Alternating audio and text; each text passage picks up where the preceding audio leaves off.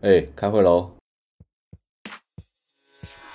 好想进不去，地踏步，没国际观，英文不好都不知道，同事地雷攻杀小。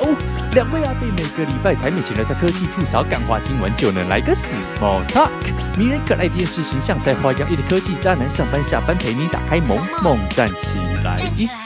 Hello，大家好，欢迎回到这个礼拜的萌萌站起来，这是一个台美每周科技闲聊的 podcast 节目，我是主持人德乌，我是 Teddy。我靠！我跟各位说，这礼拜真的是太不爽了。这 我每我每一集都在想说，等你这个开场，看这礼拜会有什么让我非常惊人的进展。没有，为什么这一拜不爽？就是妈的，没我我前前两天去那个跟我朋友丢丢棒球，在我们社区棒球场，我看那个外野，我想说，干我这个我都敢扑下去。哇哦，原来这样讲这个哦，哎，刚不是讲不讲吗？对，好，那那你稍微跟我们介绍一下，说这个棒球场的外野应该要长得像如何？救救我们台湾的政府！我也是一个外野手起 家，真的，你是外野手啊？对对对，我平常是守外野，看这样讲真的很丢脸，但对对对对，那你有试过一样去飞扑吗？看看会多容易受伤，我是没有看过有小碎石头的，外野啊。毕竟在美国应该是盖不出这种东西来。可 能，可能是过的这种好日子过太多了。我们台湾的这些外野可能里面都会有一些仙人掌啊，各种什么。造景在上面呢。妈，刚开场之前还说好、啊，不要讲这个好了。对 呀，刚刚我们唯一讨论过的东西就是哦，我们要不要讲新竹棒球场？然后说啊，不要啦，干嘛？一开场自己开始讲新竹棒球场的事情。哎，那你要简单跟大家 recap 一下。哦哦哦新竹棒球场到底发生什么事吗？跟大家快，反正就是最近这这个这不是我们的专业啦，所以但是反正最近就是新竹棒球场开幕，你说是棒球还是乱盖东西还是什么？真的是莫名其妙。然后反正呢，就是啊，网络上现在真的是乱成一团。反正简单来说，就是盖了一个乱七八糟的棒球场，这里面有排水沟啊，然后比如说像是那个呃外野都有很多小石头嘛，然后就害我们的钓虾林哲轩一扑下去，整个肩膀现在。脱哎，好像是什么关节撕裂还是什么，所以他可能整季报销，就是因为这一扑。然后还有什么就球员走进休息室，就是就因为那个水沟盖摔跤啊。然后厕所女厕的门那个锁门，就是锁门的门把是装反，就只能从外面锁，不能从里面锁。你知道吗？大家 觉得听起来超怪的，这超荒唐。就是还有那种大家就说这 S O D 看太多，是不是？就这种情节，就在一些日本爱情片才会出现。然后还有很多很夸张，什么那种地板走一走就被掀起来啊，然后还有小朋友被刮伤啊，然后墙上有那些钢筋水泥外露啊，然后莫名其妙有一些就红土。就是反正的比例不对，然后不规则，大家就说：“我靠，就花这么多钱盖一个这棒球场，就搞得这鬼样子，到底是怎么回事？”好，就这样，我没有想要多讲，我只是觉得他 妈这到底是冲啥回？就啊，对。好，而且这件事情，如果林哲轩没有受伤的话，说不定新闻根本不会炒起来。你说，如果其他那种就是什么哨棒啊，或者比较没有名的球员在里面受伤了，也可能就说啊，是他们自己的问题。还好，也不能说还好，就今天因为林哲轩受伤，所以让真的让这整件事情被就是拿出来。他原本就有很多人在讲，因为真的很夸张。比如说，你会做到它，它里面就有面壁思过去。我不知道大家有没有进去过棒球场。你知道吗？就是你会坐到一个位置，是你前面是一堵墙，左右左边也是一堵墙，你只能往你的脸要转九十度往右边看，这样呃往左边看这样，所以你你有两面是被挡住，你只能把你的头往左转。这到底在看啥小售票的位置？对，是要这样子看球的。对，就所以大家就说这是面壁思过去啊，然后。就是反正就是各种很夸张，然后比如说还有一区是你坐下去，你左边是一整堵墙，所以然后那个座位有点像是在三垒靠外野，所以变成说你完全看不到打者在干嘛，因为你旁边是一堵墙卡在那边，你只能看到就是比如说二垒手跟游击手这样，还有投手，就投手投出去之后，状态，对，你可能要站起来，或者你要把头这样伸出去，才有办法看到那个打者有没有回棒，就对。这就是我们相当的神奇啊，很神奇啊，就是会盖出一些这种很，一定是有一些巧思在里面，我们不能对对，就是随便下这个定论说哦，人家乱盖，对，以管窥天，以管窥天，我们独步全球，没错，就跟前阵子我们政府发简讯说，为了防诈骗，请大家关掉 iMessage 是一样。我不知道你有没有看到这新闻？哎呦，我有看，哎，他提供的这个解法真的是可以解决问题啊，彻底解决耶。因为我不知道大家为什么会有这么大的反弹，就跟人家教你怎么解决问题，然后大家就不高兴。就我跟你讲，下一步怎么样？就是说，哎，不要用 iPhone，或者改用 Feature Phone 就好，或者不要装 SIM 卡，不要直接开那个飞航模式，保证不会有问题。就建议大家通常就是上班时间，对，休息时间，任何一个你不想收到这种简讯时间，就开飞航模式啊。对，我不懂大家为什么要在这边抱怨，你开飞航模式没有什么问题啊。绝对绝对保证你不会再收到任何一通诈骗集团的电话，简讯也不会收到，完全没有，零干扰。对，我们政府走的很前面，想的很多，直接找到问题的根本。对，就这样。所以 这就是一种，就是非常娱乐大家的一个啊一个开始啊。没错，没错啊。讲回来，那个 Teddy 现在还在法国嘛？对不对？没有哎、欸，我移动到隔壁的地方了，欸、因为法国太贵了、哦。那现在在哪里？这可以现在在一个比较便宜的地方。我在我在葡萄牙了。哦，对啊，因为法国真的是很贵，嗯，所以想说啊，既然要待在欧洲的话，那就找一个就是比较便宜，然后跟它风格不太一样的地方。对，然后葡萄牙其实就是网络很快，很多 crypto 的人在这边，对，消费也算就是比较低一点。然后食物啊什么的也不会太太可怕，所以他们食物其实蛮有趣的，哦、真的、哦。这、嗯、是你最新的心得，就是葡萄牙食物很有趣。对，我觉得会用有趣来形容，因为它其实有一点点，我觉得某种程度，不知道为什么会有一点点接近台湾的料理，就是你在吃它的东西的时候，嗯、你不会觉得你整个人就在异乡。像可能很多料理方法吧，或者是里面有有添加什么东西，就是你会吃到什么卤肉之类的是不是？其实会有风格很接近的食物啊、哦，他们也喜欢吃内脏类啊，或者说料理的方法呀、啊、等等这样。像假如说在美国、哦，如果你吃美式食物的话，你就不会觉得你在台湾没有跟台湾的连接。对，但是我觉得葡萄牙食物其实蛮多都有的，尤其他们有很多的海鲜，然后再来是他们料理海鲜的方法呀等等这些东西。哦。有趣，有趣，有趣。像法国的话就还好，法国，嗯，我觉得没那么近。然后德国的话更远嘛。对，哇，我们觉得，我觉得这个节目真的很不错哎。我们从一下从新竹棒球场直接跳到讨论 葡萄牙的食物，就像台南跟罗马，我们就是要 bundle 在一起给大家办给大家。哦，哎，真的，我们现在整个，对对对对对，大家都说就是什么台湾人没有国际观，我们国际观就是这样建立起来的。五分钟之内直接带你去两个国家，真的真的不要像我小时候一样。我小时候就英文很烂的时候，就我想说，你知道，就是 这讲出来很丢脸，但但那个时候我记得好像很小的时候，就是人家说，哎、欸，葡萄牙英文什么？葡萄牙。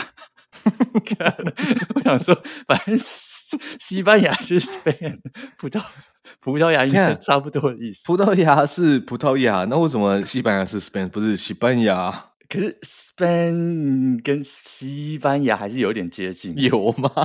完全没有，不是葡萄牙跟 Portugal 实在是差太多了，而且 Portugal 很难很难很难拼诶。对不对？对，Spain 你就觉得乱猜就可以猜得中。对，那个 Portugal 就是啊，这个到底要怎么拼？对，他他妈牙到底在牙在哪里？我真的是痛恨这些翻译。真的哎，我小时候这样子乱念，其实也是正常的啊，对不对？对对，就是就是，我对我对西我葡萄牙的印象就是小时候乱念他的英文名字。你有去过葡萄牙吗？没有，都都我都没有。对，我现在还好啦，其实没很值得来。嗯真的假的？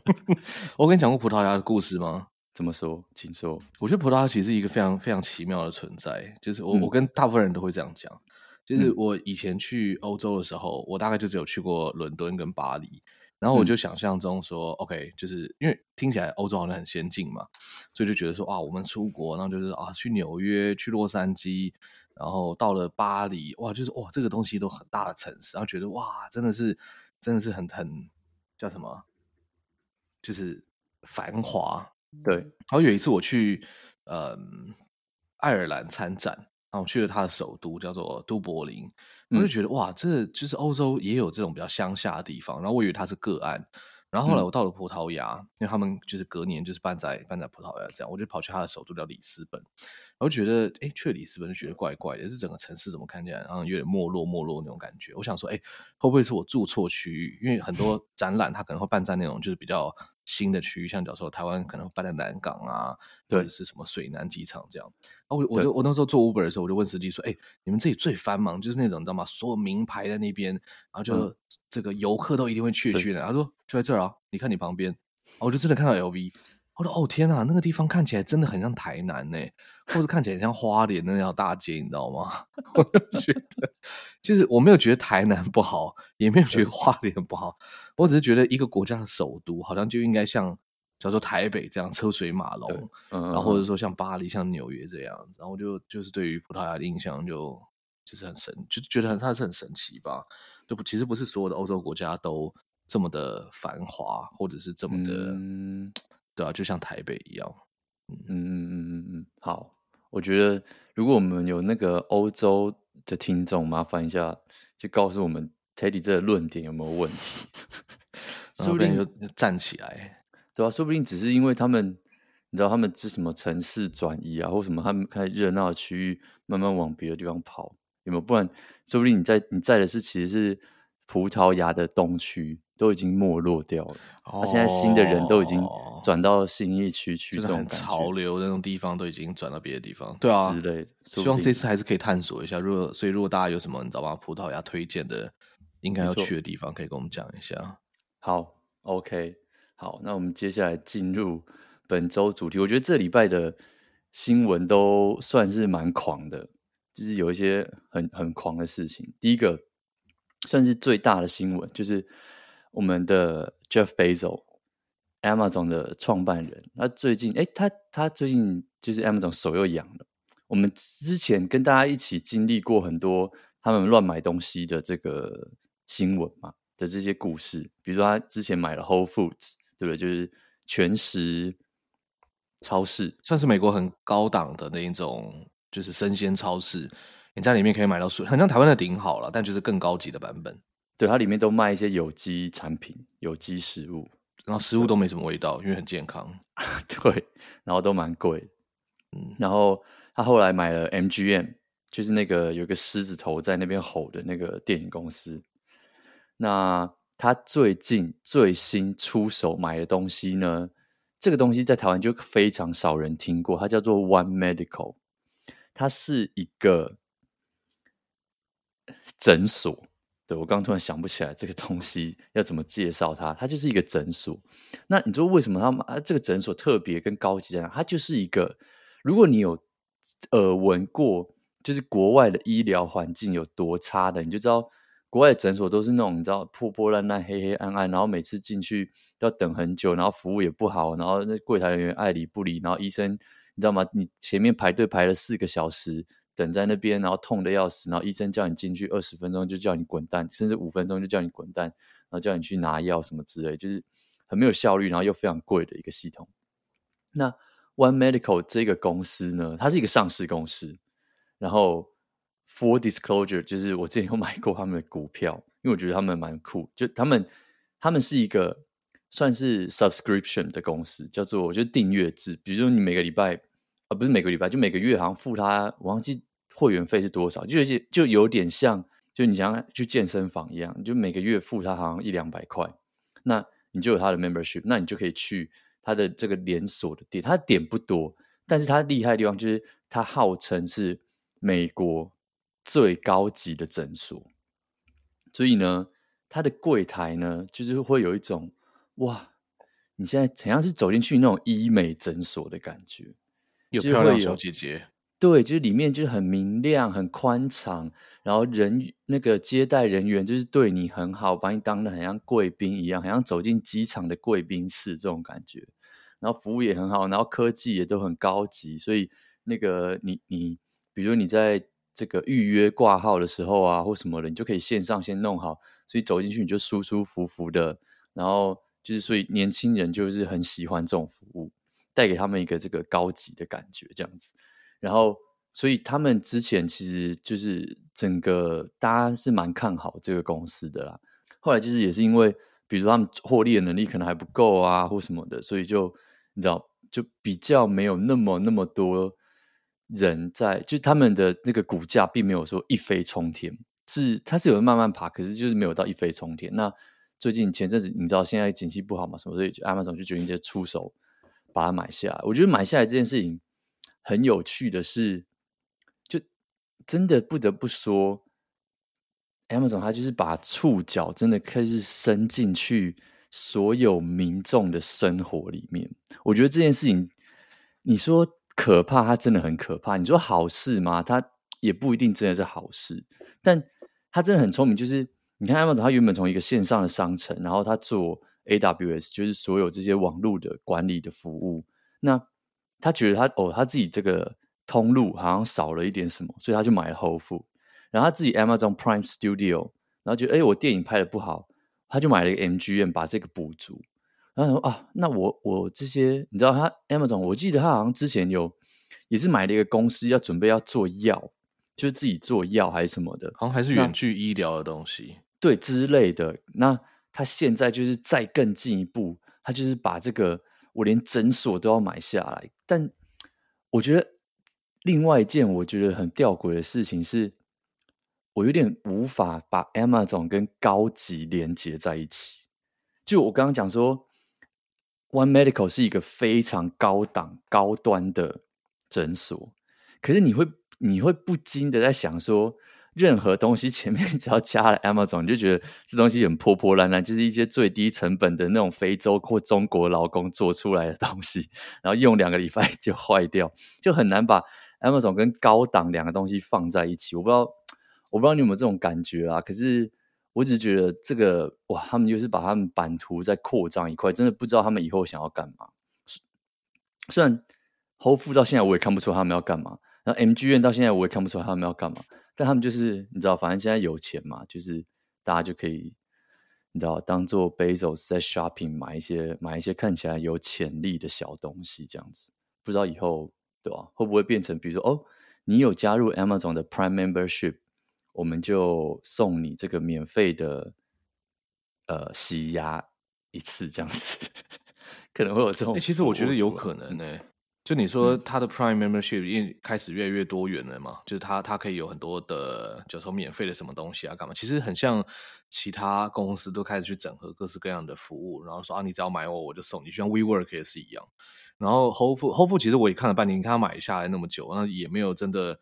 说哦，就是全部换成 Amazon 的牌子啊，干嘛的？我觉得有一个很大的点，就是像你讲的一样，Amazon 它这个 logo 出现在任何的服务上面，你都会觉得它是经济实惠，你不会觉得它是高档高端。然后尤其他又想要又喜欢买那些就是在行业里面的佼佼者，就他不会去买那种什么十元商店啊，或是买那个什么，就是美国的 Walmart 这种东西。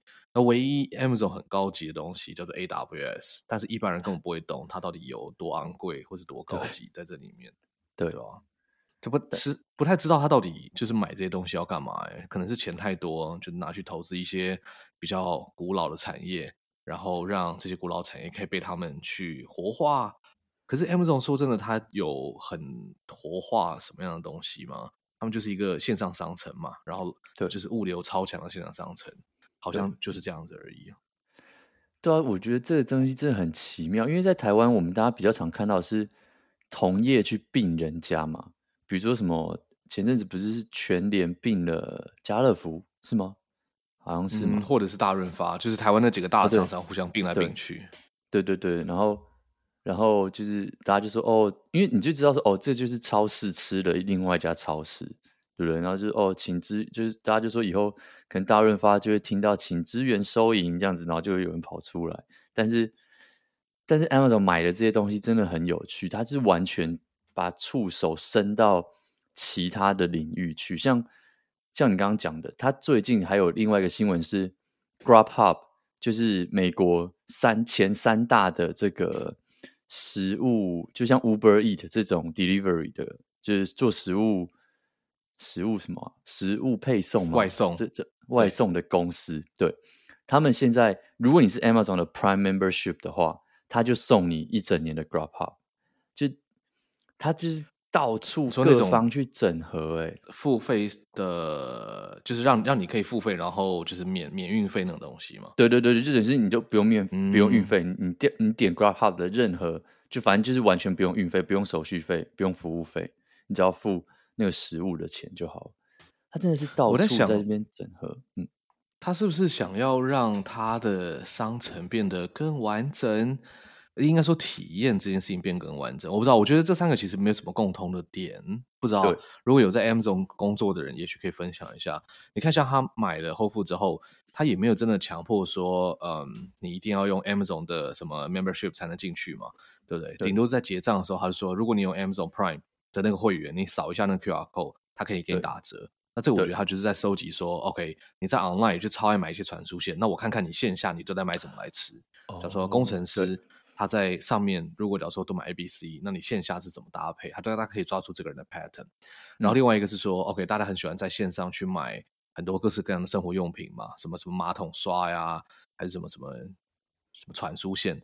那菜这件事情，他如果也想线上买的话，那 Amazon 就提供了一个选择嘛。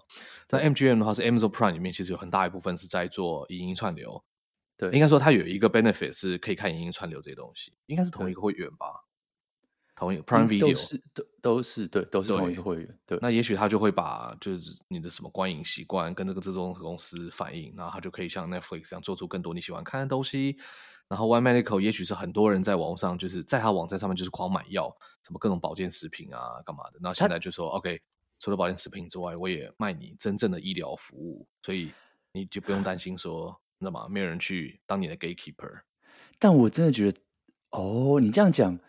我会觉得是一件超级可怕的事情，就是你看哦，One Medical 是一个诊所，所以以后 Amazon 觉得有我的资料说，哦，我去看了这个诊所，哦、然后他妈的，我会不会有一天我家开开 party 的时候，我的 Alyssa 就跳出来就说，哎，那个 Teddy，那个你明天有那个泌尿科三点钟的 三点钟的预约，然后这里是我推荐你的 Amazon 威尔刚清单什么的服务，请问要下单吗？哎。这样子很可怕哎、欸，我才不想做，你会想要让 Amazon 知道你的病史吗？就是哦天哪！而且他知道你的这个病史之后啊，他还可以同时跟你讲说，我建议你都吃什么食物，所以你之后在 Whole Foods 里面下单，假如说买一堆肉类，他就会禁止你去点那个，或是只让你按一块肉。他说你最近肉吃太多，你应该多吃点蔬菜，所以菜那一区就打折，但肉就变超贵。像 Sir 那个什么，你知道吗？实价一样。然后电影也是啊。他说：“哦，你你最近看太多这种很暴力的电影了，所以你要看一些文青的，像这样。”哦，就是你如果去看一些精神科，那他就那个 Amazon Prime 就推给你一些比较疗愈的东西，是不是？对，或者你睡不好的时候，他就可能给你放一些这种就是很很很舒压的电影什么的，全部都把你这些生活上的习惯啊，你行为全部收集起来，然后给你一套他觉得适合你的。这真的很可怕，因为你看，现在连 Google 都不知道你的医疗记录。如果真的 Amazon 知道，知道，对啊，他真的是会开始开始开始推你一堆药诶。如果今天这种东西，你知道，如果是台湾的这种阿公阿妈，那不是被推爆？就 你去诊所跟医生开了什么药，Amazon 都知道诶。哎，不过你有觉得 Amazon 他们的这种选物演算法很强吗？我觉得像，假如说你去 Google、去 Facebook，你你在他们相关的这些网站，它的那些广呃广告系统里面，随便假如说滑多看你的一秒，你很快的时候就被抓到说你可能对什么有兴趣，下了个 tag。可是我觉得在 Amazon 上购物，其实它就是非常本能、非常暴力，就是说 OK，你看过传输线嘛，对不对？那我推更多传输线给你看，他不会知道说你买完传输线之后你想买其他什么东西。我自己过去的经验是长这样了，你你你觉得你在 Amazon 上 shopping，他真的有很了解你吗？他应该是这样讲，就他不比较不会像其他那种，就是说哦，硬推一些相关的。可是你你仔细，如果你是想要仔细去看那一区的话，其实他推的是蛮准。可是他他应该只是没有像其他东西，比如说其他广告或什么，就把那东西硬把你放在你的脸前面这样子。他其实他还是没有他还是放在比较下面一点的位置，就没有那么暴力就对了。对对对对对，那他只是他还是做得到这件事情，只是对吧、啊？然后再来就是他有很多那个嘛，他自己有很多自己的牌子啊什么的，所以他其实很多东西都还是想先先推自己的自己家的服务、自己家的牌子什么的。虽然这件事情也被大家骂很久了，就是他们就是在一直在搞这件事情，然后就搞死其他的小商家嘛。所以其实 Costco 也在这样做啊，其实所有的牌子都在这样做。就你卖的好，他就问你说：“那你要不要跟他合作？”你不跟他合作，那他就自己找别找一个愿意跟他做的，然后把你塞到最下面去。对，所有的厂商都在做这件事，他就贴他自己的 logo，对啊，然后就卖你便宜，不也不一定要卖你便宜，他只要演算法把你挤到第二页就结束了，你就你就少很多订单了。对对对，不过 Amazon 其实卖很多这种，我我我只有买过它电子系列了。我觉得品质其实还不错，虽然不是市场上面就是最好的东西，但对，就是买一条来备用，拿来应急，就是非常 OK。对，便宜好用就是这样。对，我有买过，就我买一些那种耗材，什么充电线啊，什么这种东西比较我比较不 care，我就会买他们。而且他的客户服务其实我觉得就跟 Uber 一样非常阿莎力，你有什么问题跟他讲，他好第一秒先退你款，对对对，基本上可以解决所有的这些问题。对对对，真的对啊。然后有些时候他就说：“哎，这东西你不用还给我了，你也不用寄回来，你就你就放在家里吧，反正你寄回来我们也很麻烦。对，我们处理的费用可能都比你寄回来还要贵。对啊，对，这个是真的没话说啊。就像 Amazon 啊、Costco 这些公司，他们的退货服务、退货服务真的是非常非常的，就是阿萨强大，嗯，真的强大。而且我那时候就有看说，很多人在说什么哦。”你知道，很我我有些朋友就说，哦，我就是这样子退，不好意思啊，或什么的。比如说有些东西已经可能我已经拆开了，或什么这样不好退。我觉得只要不太不要太夸张的，其实我都会我都觉得 OK，因为其实这个成本早就被他们算在这个价钱里面，就他们不会蠢到说，哦，我们我们会这样子，我们会因为这样亏钱嘛？比如说这商品五块钱好了。他已经早就后面精算过说，哦，我们这退货的成本有多少人可能会退货，所以我们要卖五块五，嗯，所以那个零点五块就是要去 cover 他被人家退货的成本，嗯，所以可能早就这种保险啊，嗯，相关的早就都已经放进去，所以对你本来你你做的事情只是他在预期之中的开销，没错没错，嗯，所以你退这种东西不要觉得说不好意思，嗯，反正他有这个政策嘛，对啊，啊你不要太离谱，在合理的范围之内，啊你真的不喜欢。真的不适合，那就拿去退，这就是消费者的权益。没错，没错，没错。好，哇哇，有点毛骨悚然呢。我真的不想要 Amazon 知道 我去看什么病。像我现在如果在用那些智慧家电干嘛之类的，我我知道 Amazon 的那个 Alexa 虽然它的辨识度很高。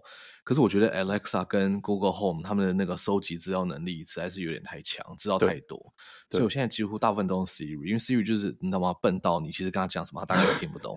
或者 Apple 收集这些资料，他们也做不出什么新的产品来，所以我我觉得很放心。嗯，对啊。OK OK，对，像我们家的，我们家有一台小小的 Alexa，然后它有时候就会跳一个不同的颜色，那我们就会吓一跳，哎，奇怪，没事，平常是不会亮这个颜色的。是跳黄色，然后我们就会问说：“哎，为什么你会亮这个颜色？”然后他就会开始跟你说：“哦，Amazon 最近有什么什么什么 deal，然后你可以买这个东西打折。啊”我想说：“靠腰，我的音响，我真的很不想要我的音响搞这一招，你知道吗？就应该可以关掉了，可是我没有认真研究，因为大部分都是我室友在跟跟他讲话，他还会凶他这样子，Alexa shut up，这样子大叫，你知道吗？”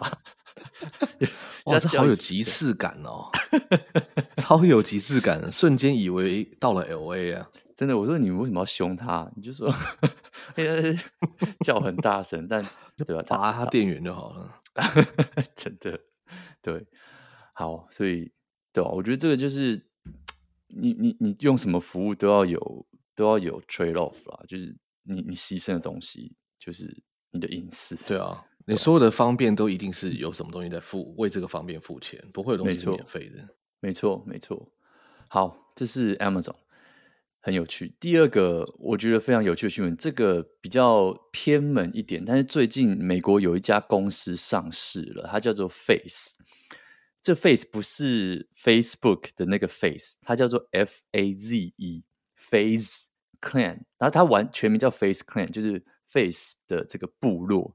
如果你完全没有听到他听过这个东西什么，它是算是全美国最大的电竞公司或者是电竞厂牌，在台湾你就可以想象，有点像是我不知道大家有没有听过，比如像闪电狼啊或什么这种东西。嗯，那他们真的是你想想看哦，一个电竞公司大到能够上市，真的是一件非常非常狂的事情。它上市，它的估值是这个，哎，我突然转换不过来，seven twenty seven hundred twenty five million 是多少？七亿两千万美金。对，七亿两千万，一个电竞公司的估值，打电动的公司，对，可以到七亿美金。哎，你是不是觉得电竞不是运动？哎，我我并没有这样觉得，我是我是。认真认为电竞是运动的人，真假的？真的怎么样？你觉得不是？是不是？不，我们对于这个行业不太了解，所以我抱持的疑问、谦卑、想了解的心情。为什么 电竞是运动？就像 F1 一样。哎，F1 更更更像是一个运动，对不对？你在开赛车，你说你那个肌肉要平衡，干嘛？OK，fine。对。可是你打电动的时候，不是坐在椅子上吗？对，那可是它是竞技啊。那你说这个，你说有一些这些什么下棋的什么的，他们还，他们他们是他们是一种竞技吗？是，它是竞技，但我不会说我下象棋是一种运动。就是哎，我们去运动一下好不好？好啊，哎，来下象棋。哦，就是感觉通常听到运动，或者是就会觉得说哇，你一定很臭啊，流汗啊，对不对？很热。对，我我觉得应该说好，它，我觉得它就是一个运动比赛，你可以。你可以说它不不一定算硬，它 e-sport 嘛，就是外外国叫做 e-sport，就是电子运动。嗯、可是我觉得更好的翻译是电子竞技，因为说真的，大家喜欢看的、想看的，就是比赛这件事情。你说，嗯，所有的运动，我们大家要看，就是要看比赛。那 e-sport 它完完全全也就是一个比赛啊。那你说射飞镖是一个运动吗？或者是你说奥运的那个射箭是一个运动吗？哦。对，射箭其实有一点像哦，不过射箭就是要花更多力气，然后讲究什么肌肉啊、平衡啊什么那些东西。哦、但但我完全同意，就是如果说电竞是一种竞技，是一种竞赛的话，嗯、那就是也要完全可以理解的东西。对，那、哦、他们很猛的是，为什么他能不能拿这么高的估值然后上市呢？因为这个就是我们要带给我们听众一些新知的地方了。就他们。有这个，他们的他们旗下的队非常非常多，特的多。他们并不是只有一支队伍，就你能够想到比较大的竞技电竞类的游戏，他们下面全部都有所谓他们自己的 team。然后他们的观众，就因为他们上市有要提供很多数字嘛，他们的观众年龄介于十三岁到三十四岁之间。好像是超级无敌年轻哎，就是小学哎，国中生，对，然后到出社会的 young professional，对，所以你知道吗？当这些小朋友，这个是一个极大极大潜力的产业。为什么？我们小时候看什么？我们小时候看陈金峰啊、曹景辉啊，或者是哦，女生可能看钱维娟啊，或者看陈信安啊，或者看林志杰。虽然林志杰到现在还在打，真的是一件很神奇的事情，超猛。对，就到现在还在求给志杰，但是。你知道我们小时候，我们看的是这些运动，是这些比赛。但现在的小朋友，不管是在美国还是在台湾，在全世界都是一样。他们看的已经不是这些运动明星了，你知道吗？我们老了之后，他们可能会说：“哦，你知道，爸爸这是西门叶说超强，或者是讲说讲一些什么一些很中二的名字，说什么狙击三比零超强，我可以买他的那个那个，或者说哎呀，统神统神。小朋友应该不会看统神的啦，但是他们现在。专注的东西已经变成很多一大块，已经在电竞上面。那这个是一个超级巨大的商机，因为你你想想看，你五六岁就在看，那、啊、你看看看看看看到十几岁，你会不会买商品？会。你会不会看他的 Twitch？看他直播会。你会不会看他的 TikTok？会。你会不会看他的这些 YouTube？然后看他拍摄的一些周边啊、花絮啊什么的，绝对会嘛。所以他们已经变成了一个内容公司了。他们就像说任何的明星一样，哦、他们是围绕着这些明星再去去创造这些内容，然后再卖这些商品，再卖这些转播，再卖这些比赛的门票。所以你说七千多万美金，哎，七，sorry，七亿两千多万美金，对，七亿多美金。你说是一个很夸张的数字吗？如果你去看过任何电竞比赛的转播，或者是就是现场的那个样子跟那个狂热的那个场面，我真的觉得这是一件，对，这这是这这不是一个值得，这不是一个太让我惊讶的数字啊！所以大家真的不要小看，好不好？未来的这个明星产业，我觉得应该就在这里。对吧？哎，会不会这些电竞公司啊，它其实很像是现在旗下有很多的艺人的这些公司，就是旗下这些有很多艺人，他们可能会说哦，他们去办演唱会啊，去演戏啊，所以他就可以产出各式各样的内容去娱乐我们。我们可能下班在车上就会看他们产出的内容。然后现在这些电竞公司，他们说他们的表演就是在游戏里面就是玩给你看。所以你就会去欣赏他游戏的过程，当做是一种像我们在追剧一样，他们就会追人家竞赛的，说：“哎，你看到第几场比赛了？哦，我才看到第三场。哦，那你应该看第四、第五场，那个很精彩。”类似像这样，是这样吗？对啊，就像就像我们会看，比如说哦，棒球季后赛、篮球总冠军赛一样的道理，就他们也是有季赛跟季后赛，嗯、他们也是有总冠军赛。所以像我们现在会一起，比如说朋友揪一揪，然后来看 NBA 总冠军赛。以后小朋友就是会揪一揪，一起来看什么电竞总冠军赛这种概念，是有点可以想象，但也让人觉得很惊讶。哎，就大家的这种，我们以前的这些竞技活动，我们会观赏这些竞技活动，真的就是在，假如说户外什么球场上啊，或者是干嘛的。可是现在是纯粹在虚电，我用电视在看另外一个人在电视里面玩东西，对，就是虚拟中的虚拟。我觉得，哇，天哪，很难想象哎。我对，如果你真的是你，大家可以去看说，比如像以前这个英雄联盟的总冠军啊，或什么，那个真的是蛮长，然后爆满，他们就会请到一些超级大咖的明星来唱歌啊。然后你看，像之前他们现在，比如像之前有很红的 Netflix 的影集嘛，就是也是也是在做这些东西，就是他们这都是环环相扣，然后一直在产出内容，然后一直在帮自己 赚钱啊，什么就。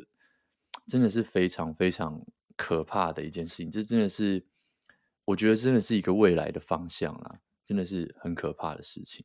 但我刚才看这个新闻的时候啊，嗯、我发现我跟里面大部分东西是没有连接的，嗯、就是我不看电竞，然后我也比较少在玩他们现在这些游戏，嗯、唯一一个有连接的是 Counter Strike CS，CS 也是一个蛮猛的游戏耶，从我们国小开始，对不对？对。国小到现在应该起码有二十几年以上，对，对，很少有游戏是二十几年前存在，然后一直到现在还是一个这么主流的。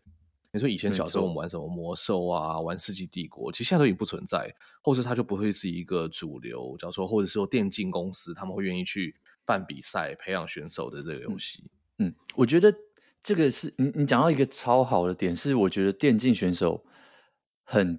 跟其他一般的运动或者是竞技选手相比，他有一个非常非常吃亏的地方。因为比如说，我们今天打棒球、篮球，拿这些来讲好了，这些规则它可能放在那边二十年、三十年是不会有人不太会去变的。可是你今天游戏公司，它是一个第一个，它是一个私人的公司。再来，游戏公司只要一改版，我前面练的那些东西，我可能这一个版本我就变超烂。你懂吗？因为这游戏会一直改版，比如说我我每次玩 CS，我都喜欢拿这个 AK 四七好了，就拿 AK 四七，AK 四我已经练到超强，可是下一个版本一出来一改，AK 四七可能那个就是射子弹的速度被调慢了零点五秒，我靠！那我练的东西就完全废掉，我可能要去赶快再花时间去适应下来。可是你在其他一般的运动，传统的运动是比较少有这种情形。就不会大联盟明天就说哎不可以投曲球，或者说哎那个明天大联盟明天就说哎这个那个缝线突然就、嗯、就是你知道吗？把它变出三倍这种之类，而且就是你知道它还是有一个规范在，那还有一个还是有一个这个联盟在。可是这些电竞选手他真的是因为电竞选手只会练一个项目嘛，那他等于是他的个人的生涯就完全被这个游戏公司绑在一起。我觉得这件事情是他们比较，你说可怜也好，可是这这他们的性质就这样。然后他们的人生的巅峰可能在二十岁左右，二十岁之出头就结束了，因为反应速度会越来越慢，是不是？对，电竞选手极吃反应力，所以他们的巅峰可能在十八、十九、二十、二一、二二十五岁，在电竞选手里面就算是一个很老的年纪。所以你知道吗？跟那种你在传统比赛，你可以。达到三四十岁，真的是有蛮大的差别。但是这就是不同行业有不同的不同，他们里面的对吧？里面的好优缺点就是这样子啦，对吧？我觉得下一个世代的人真的是越来越极端的。你看我们现在在以前，可能我们看呃吸收知识的话是看百科全书，所以它就是一本一本的在讲一个主题。然后到现在，我们可能就只会看 Wikipedia。去吸收一个页面，一个 A4 上面的资讯，然后阅读文章也是嘛，从以前的 blog post 到现在是 tweet，或者是更短的是 Instagram story，然后影片也是一样，从从假如说一个钟头纪录片，然后到十分钟的 YouTube，然后现在变成是 TikTok style 的这种什么 stories 啊，干嘛的，就大家的那个注意力啊越来越短，越来越短。然后游戏这个东西也是这样，大家的那个职涯从以前可能是说 OK 我们。呃，你是一个农夫，那你一辈子就是一个农夫，或者是你做什么职业就是一辈子嘛。然后到现在可能说啊，工程师做到五十岁可能就要退休，对吧？然后一直到电竞选手，你看他他到二十几岁就要退休，我觉得这个是蛮猛的。以后会不会一个人不会说你一辈子只活一次啊？就是以前不是会说 YOLO 吗？那你会不会以后以后的人他们是那你你你。你这一生可以活三次，你可以重新开始一个新的职涯。说哦，我的年轻时期我是一个电竞选手，但是我到中年的时候呢，我是一个什么什么什么，那么太空人，然后到老年就是另外一个职业。嗯，我觉得虽然说他们他们的巅峰大概都在二十岁左右，可是他们现在这个产业已经蛮大，可以支撑他们了啦。就是他们可以转播去呃去转去做赛评啊，去做教练啊。或者是去做后勤啊，去做分析师啊，他们是有一个蛮完整的产业链在。可是当然还是一样嘛，这是一个很新兴的竞技，他们没有办法跟传统的这些呃运动去相比，他们没有那么多基层的呃教练的缺啊，或者是有那么多的工作机会。可是他们如果从运动，嗯、他们从职业选手退下来，其实他们真的是有很多出路。而且你今天打得好的话，你就可以当一个实况组嘛。那虽然实况组也是有很多很多困难的地方啊，可是你有人气在，我相信你退休应该都是日子都还算是可以过得不错的。毕竟那个你也是站在一个产业的金字塔的顶端，嗯、算是在一个巅峰了，对吧？然后，对，那你刚刚讲到 CS，快速跟大家就是念一下他们就是旗下有什么战队好了。我觉得这些。如果你平常没有打电动，你可能会比较少听过。但是让大家知道一下，有哪些是现在很很很红的竞技游戏，像 Call of Duty，就是这个就是有点像 CS 一样，就是啊、呃、第一人称射击，决战时刻吧。然后再来 CS，CS 就是也是一样，就是射击游戏。然后 FIFA，FIFA 就是大家知道的那个 FIFA，就踢足球的游戏。对对对，那个也是红很久啊，从我们小时候就是那个，而且那个按的。按按钮的方式几乎都一模一模一样，对，就是保持在那边。但是其实我还蛮觉得这个东西有电竞的那个存在，就大家会这样对战什么的。因为这个这个应该是少数那种现实生活中你可以看到真人在比赛，然后你还可以有一个电动版看人家在玩电动的那种比赛。呃，对，因为你说 Call of Duty Counter Strike 这种东西不可能在现实生活中你看到嘛，枪战比赛，我觉得应该会蛮可怕的，爆人家头，对，爆人家头。对，那没有啊，像赛车也有啊，赛车也有电竞版的啊。对，对，对，对，对，对，我啊，我因为我忘记赛车是一种运动了啦。死要讲，对，好，然后再来就是非常红的 Fortnite，呃，Fortnite 叫做，哎，我忘记要塞，我也不知道中文叫什么。对，我忘记，我突然忘记什么什么要塞，还是要塞什么东西，四个字。对，对，对，对，然后。也是非常红嘛，就是它就是一个吃鸡系列的游戏。所谓吃鸡系列，就是大逃杀系列，就你会有一百个玩家被丢在同一个地图，然后呢，这个然后在里面互相自相残杀，那剩下一个人就活下来，那个人就是我们俗称叫吃鸡，这样，他叫要塞英雄啦。啊，对，要塞英雄，要塞英雄，对，然后再来是 PUPG，PUPG 就是这没有人不知道了，对，就是吃鸡，吃鸡本人就是因为 suck my dick。我每次看到人家讲是吃鸡的时候，我就哦，这游戏怎么取这个样子？因为他们赢的会那个嘛，他会喊说大吉大利，今天今哎今晚吃鸡嘛，对对对对对对，对，然后再来像 Rocky League 就是那个。用开汽车踢足球的一个游戏，这个东西、哦、酷哦。对，这个这个也是很红，因为他们就是三比三，然后三台三个玩家都操纵一台小汽车，然后你有一颗大的球，你要把那个汽车顶进去，那个球门就得分。这超可爱的，叫做火箭联盟。对，火箭联盟。那它其实可以到非常非常的精深，就是它的技巧可以钻研到很可怕。就我。连续，我前公司跟我现在公司都有非常厉害的工程师，就是在这里面就是超强这样子，就真的是完全不同等级的。这也是一个可以就是以线上为主的游戏吗？还是说你可以单这只能线上玩？只能线上。你你当然可以跟跟电脑玩，可是跟电脑就很无聊。对，嗯、你就里面会有很多策策略的配合啊，三打三，你们要什么位置，都有各种不同的位置。然后有人负责守门的，有人负责中场，有人负责进攻，这样子，就是这个这个这个还蛮有趣。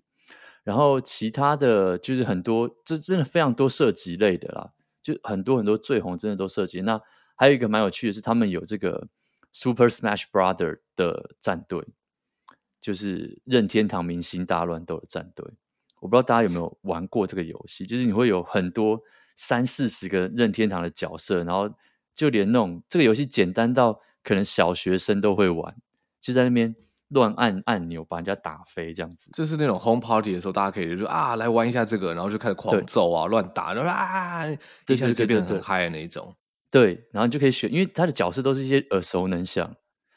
对，因为你可以选什么皮卡丘啊，什么超级玛丽啊，洛克人，都是一些卡比之星，都是一些非常可爱的角色，但是。你如果去看过这个游戏的电竞影片的话，你就觉得他妈这些人跟我玩的是同一个游戏吗？就是哎，原来这个游戏是这样玩的，哦。对对对对对，就会有一种哇，原来这个游戏是这样玩。对他们就是那种哇，以前我们乱乱按。对，其实他们会有那种什么接技，然后直接把人家打飞，就是两三下就直接打飞。他玩的是不同版本，为什么我都没有这个功 能？超扯，对，真的是很夸张。然后。你不觉得俄罗斯方块应该也要放在这种电竞项目里面？俄罗斯方块是啊，它是是、啊、对，它是一个认真的电竞项目，而且，但是他们比较不同的是，他们不像这些游戏都是一个算是很现代的游戏。那俄罗斯方块他们的全、嗯、他们的世界比赛组其实是他们用一个非常老旧的版本，因为电竞有两种，一种就是像现在这种很多人看，那另外一种就是比较走 retro。这种感觉就是复古的，所以他们是用一个老版本。然后他们很有趣的是，他们比赛的时候还会用古古代的那种印象管电视来比赛。对，就比较复古的游戏，就是要用复古的方法来玩。对，然后可是重点是，他们那个也是钻研到很夸张，就是你大家想象我们俄罗斯方块是用上下左右，然后两根大拇指在那边按嘛，对不对？对，他们为了要达到那个手速，他们会发满发展出各式各样很夸张按按钮的方法。因为俄罗斯方块玩到最后，它那个方块下来的速度超快。那你如果用两只大拇指，会已经跟不上那个下来的速度。所以他们会用手这样震动那个摇杆，然后让那个摇杆去 震动到撞他的手指，所以他一秒钟可以发出大概三四个指令，所以可以快速的把那个他的砖块转到。跟放到他要的位置，就如果大家有兴趣的话，可以去看那个 YouTube，那个真的是很夸张。你就你就看到那个每个人比赛的时候，那手这样抖一下、抖一下、抖一下，然后那个方块就到位置、到位置、到位置。你去看这些人是在干嘛、啊？这是什么妖术？是不是？对，真的是妖术，很夸张。就是大家的手就这样瞬间这样震一下，然后那个方块就到他的位置，你就觉得 Oh my God，这些人。可以好好读书。电竞的极限呢？不是不是好好读书吗？这就是说这这真的是极限，就是他们真的是把人类的潜力开到开发到极限，非常非常值得看一下。我记得很久以前，啾啾鞋有做过一集，就是在讲俄罗斯方块。啊、对，那这个比赛还是活着。嗯、那当然还有。很红的，像那些战略游戏，像你刚刚提到的《世纪帝国》，其实他现在还活着，而且他的比赛还是拿《世纪帝国二》来比，只是他们有更新到一个比较新版的《世纪帝国二》决定版，然后就是画面有改好一点，然后平衡做好一点，还是有在比。然后像最红的当然就《英雄联盟》嘛，这还是有在比。那只是这几个就比较不是刚刚我们讲到 Face 他们旗下战队，但是大家就可以知道说。这东西其实它现在真的是非常非常的蓬勃发展，很夸张。这是现在小朋友在看的东西，对吧？讲到游戏，有两个小新闻，就顺便讲一下。第一个是伊朗马就说，他最近就说这个八月八月就可以展示，让 Tesla 能够支援 Steam 平台，就是可以 Steam 平台就是在线上这个可以抓游戏跟玩游戏的平台。他说八月的时候。Tesla 就可以支援 Steam，所以你可以在 Tesla 那个荧幕上面打电动。我就不知道为什么大家会想要做这件事情，可能是对啊，去超充的时候很无聊吗？然后你不想花，但超充也才三十分钟而已，为什么会要玩游戏？而且他现在他应该这个是要他最新的电脑吧？我看他现在那些晶片运算速度，连把 YouTube 打开都要几秒的时间呢，怎么可能可以玩游戏？对，但是。不知道，他可能就会有一些新的，反正就可能会有一些新的 GPU 啊什么，让它的算力更强，可以让它跑一些更厉害的游戏之类的，对吧？但我就不知道为什么会有这个需求啦。但是既然他做了这功能，说不定是真的有这个需求，I don't know。不过其实它上面很，它那个电脑里面很多那种娱乐系统里面，大部分的功能都会觉得，就是我为什么在要在这个上面有。就是什么什么车子的灯光秀，感觉就是一些很没有用，但就是看起来就是酷酷炫炫、有点强的那种功能。然后最后讲一下，因为刚刚提到 FIFA 嘛，其实今年十一月就有 FIFA 可以看。然后没错，真的很有趣，一日球迷要来了。对，没错，一日球迷就要来了。我们要先做一集跟大家解释一下什么是越位。每年都有，了解我们自己也没有很清楚。我到现在还在学什么是越位。守门员为什么不能那个？为什么哦？为什么不能所有人都不可能都拿手去接球之类的？就是这这真的是个问题吗？不知道吧。不过、嗯、其实 FIFA 它就是踢足球这件事情，我觉得我觉得让大家最困惑，或者是真的比较难的，就真的是越位这件事情。嗯。对不对，因为越位看起来在这个里面好像是一个很重要的事情，很重要的游戏规则，是建立在这个上面继续继续发展的嘛？对，所以现在 FIFA 他就说，哦，他们要用电脑跟 AI 来判断，就是每一场比赛上面这些选手到底有没有越位这件事情。他只是说，我不太确定为什么帮助越位要 AI，帮助裁判嗯去做决定，嗯，他还没有大胆到说我们直接让 AI 来下这个判决了。哦，对。不过越位这件事情，不就是你拿摄影机去照，然后看看有没有人超过他，或者每个人身上装个感应器就好？为什么需要 AI 不是应该要去判断很多其他的，就是你知道吗？学习人类的经验，然后做出有效率的判断。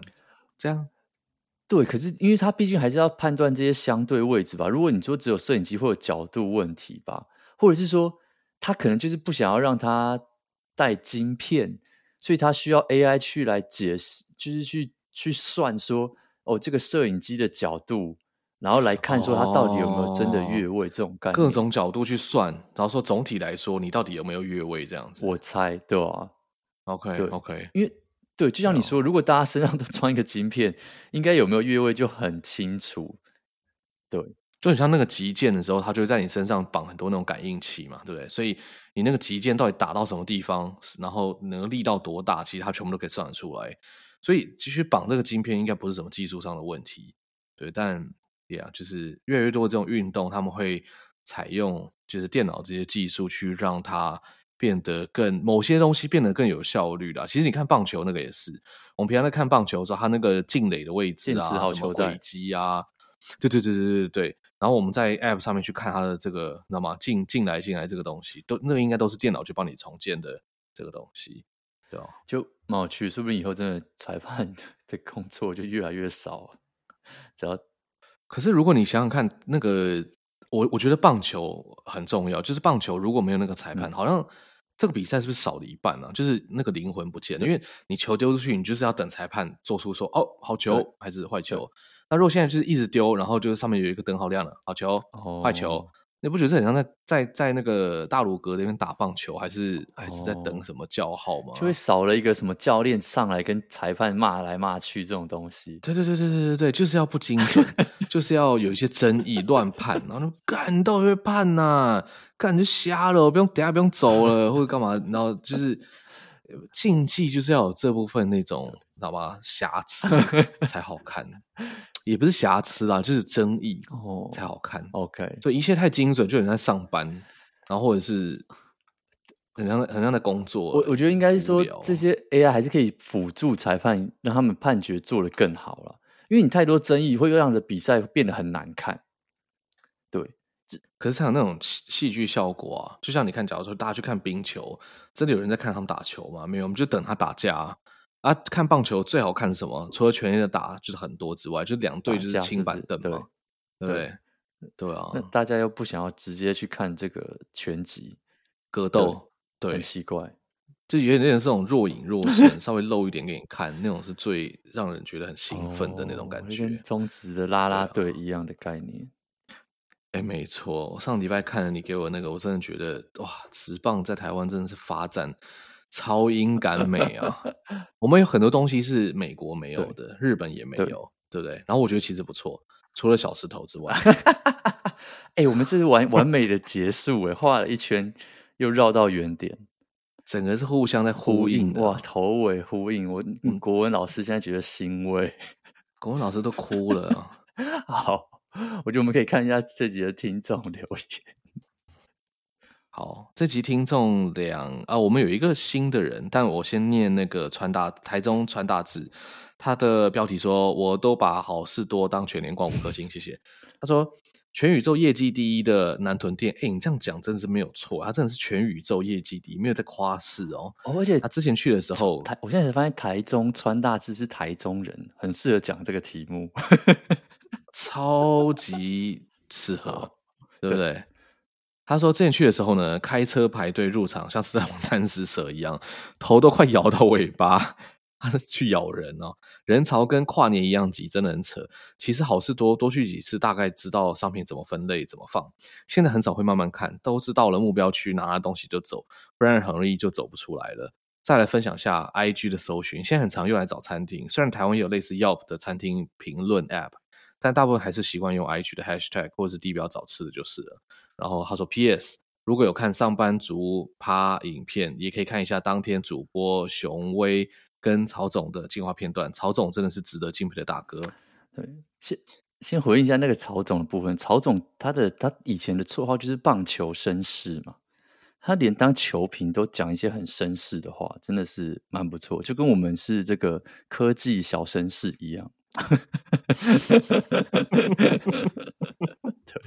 对，所以我是没有看诶、欸嗯，这个是这个是什么 YouTube 频道吗？没有没有，就是他们是当天的转播跟球评，主播跟球评哦。对，然后刚好因为曹总是以前球员那个曹总，对对对对对对，谢长亨啊，对，那他刚好是那天的球评，那刚好那天就导播就是带到那个啦啦队穿那个窄裙，然后那衣服跳舞嘛。哦，他还讲这个哦，对对对，然后。然后曹总就是说：“哦，这个这个趴以后要继续办下去，这个对我们就是，他就是一本正经的在讲说什么，这个趴对我们台湾棒球真的很有注意，还是什么这种干话，就就是很很认真的那边分析，这样子。对分析，他做好他球评的这个职责，蛮好的，对，相当的认真在评论。然后他说，IG 搜寻餐厅其实。”我不太会，我很少做这件，可是我室友真的会耶。我不知道你身边有没有人，或者你自己会不会做这件事情。他我妹会这样做，他们很，但我不确定其他人会不会这样做。他们非常常这样做，可是我不知道他们在看什么，就是想要看食物。那应该是看这个地区，就是大家都在 tag 什么东西吧？因为你假如说大家拍照，很常会去 tag 一些东西，那你就可以去看到大家拍的照片，说哎，食物好不好看啊？这里都什么样的人去啊？我唯一会看就是说，如果这个餐厅假如说哎别人在吃，然后我觉得嗯好像值得收藏。我就点那个地标进去啊，点地标，如果全部都完美，我就直接把它删掉。哦，因为完美会去就很，就应该就很难吃啊。对，对，通常都是这样。对，除非我那天肚子不饿，那我会去看一下这样子。啊，别的饿？对对对，就是眼睛眼睛不舒服，可以去那边 很干呐，治愈一下。想吃冰的时候，对对对对对，想吃冰的时候就可以。没错，好。好，我们下一则是这个，应该是一个新的听众，叫做肌肉骑士啊。如果我们误会了，再跟我们说。他的标题就是完了完了完了，Q 芭比 Q 了。哎，等下这句话，我现在真的有点我没有跟上时事，一堆人在讲这个东西，到底发生什么？就是一首歌，但我先念完他的留言，一首歌。OK，对，最近很红的歌叫做完了完了完了芭比 Q 了，就是一个很魔性的歌。这他整首歌谁唱的啊？也不知道谁唱的，反正整首歌就是只有大概三四句歌词，然后你听完就觉得，干这歌 what the fuck，就是洗脑歌这样子。对，有趣，有趣，嗯，他给我们五颗星，谢谢。嗯、他说上个上周看了德屋推荐的《夏日重现》，赞赞五星推推。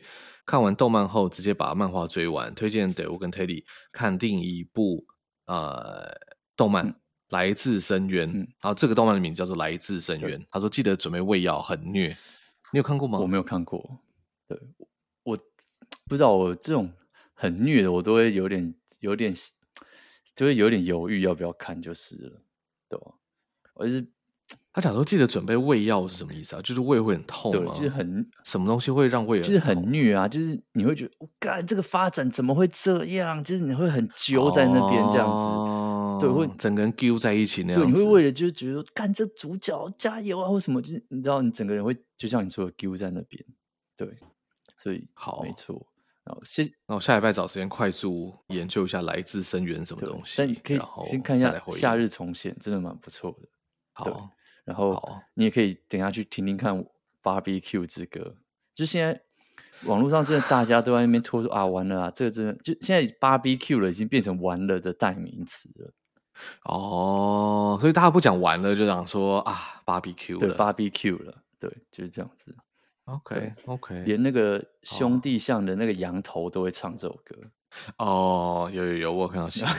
哎，我们现在是现在是怎么样？就是这个节目除了我们跟大家学一些新之外，这观众留言那个知识哈，知识的那个你知道吗？含含水量很高呢，干干货就是干货的这个量真的是超高。就哦，看完东西哦，好好好，等下就有东有些东西可以研究了。真的，我觉得这样很好，这样就是一个互相交流的概念，对不对？没错，我们跟大家一起成长，大家都是这个小绅士，小绅士们，没错，一起分享。从当年的那个什么，那个 YouTube 频道叫什么健身联盟还是什么的，有没有？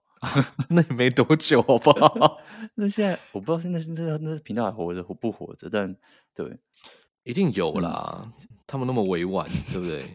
对，他真的很委婉啊。哎，对对对，就要解锁，就还要付付会员。对，但是对啊，一路以来都有听众跟我们一起，就是看着这些时代的眼镜，对不对？呃，就很好，很好，我们一起朝着绅士之路迈进。这样子，还还喊了一个 口号。妈，这这个节目有那么多女听众，我也到现在还是觉得很惊讶。对，希望可以保持。好，我真的非常惊讶这件事情。对，对谢谢谢谢大家，真的谢谢大家。我们还是有很多听众会一直在 Instagram 上面跟我们聊言，呃，聊天聊。留言聊天，你看我讲到女生就口急了，我真的是一个就是个性很害羞的宅男，但好不好？木讷，木讷，对，我们两个人都是这种个性。好啦，那这礼拜节目就到这边结束啦。如果喜欢的话，记得上 Apple Podcast 或者 Spotify 可以刷个五星留个言，然后 Instagram 跟 Facebook 都可以找我们一起聊天。那我们就下礼拜再见了，我是德乌，我是 Teddy，拜拜。拜拜。